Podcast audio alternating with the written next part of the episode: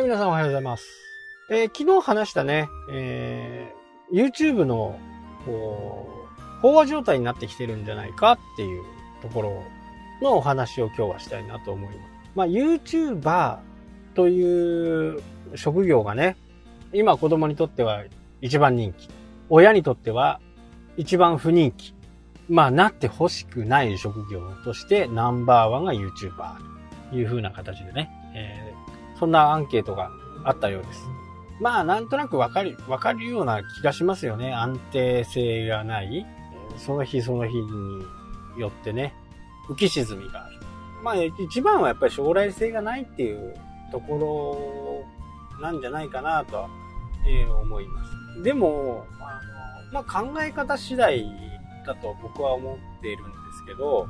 やっぱりポットでのね、えー例えば、サラリーマンで大学を卒業して22歳。で、もらっても30万じゃないですか。給与の分だけで話をするとね。だけど YouTube だと、うまく乗っかればね、うまく時代に乗っかれば30万あっという間ですよね。トップ YouTuber はやっぱりね、奥ですからね。うん。まあ年収ベースね、奥はまあ、本当に何人もいると思います。だから、まあ考え方次第なのかなっていう。そこでね、お金をいっぱい貯めて、老後に備えればね。一般的にサラリーマンが1年、一生働いて2億3億って言われてますんでね。まあ3年間死ぬ気でやって2億貯めて、あとは仕事しないっていうね、選択もあるのかな。まあただ今からだとね、本当に何か、えー得意なことでやっていかないとダメな時代になりつつあるんでね。まあ、YouTuber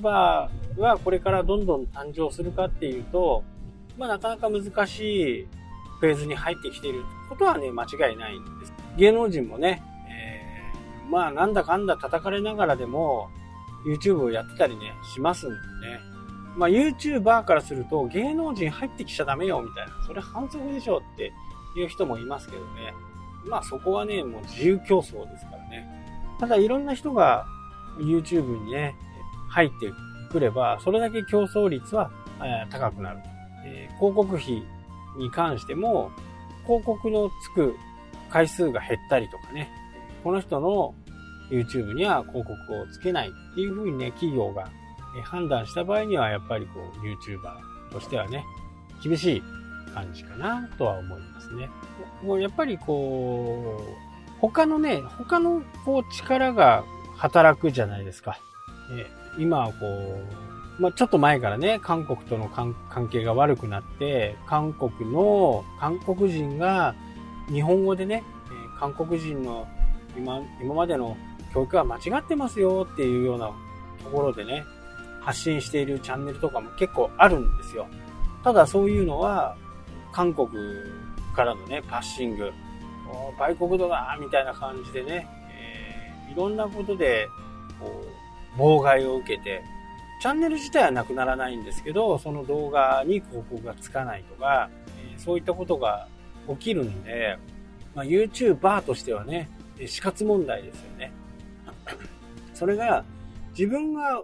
いいとか悪いとかっていう問題じゃなくって、もう第三者の力でコントロールされるっていうところに、やっぱりね、不安を感じるんじゃないかなと。なので、逃げ道としてはね、えーやっぱりメルマガに最終的に持っていくのか、えブログに持っていくのか、やっぱり逃げ道もね、しっかりこう考えとかないと厳しいということになりますんでね。まあ会社もそうですけど、一本の仕事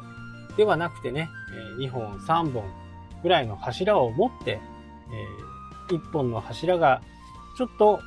腐りかけてきたなと思ったら、次のまたもう一本の柱を作っ作るっていう風にね、えーやっていけば、もう柱が一本しかなかったらね、それがダメになったら、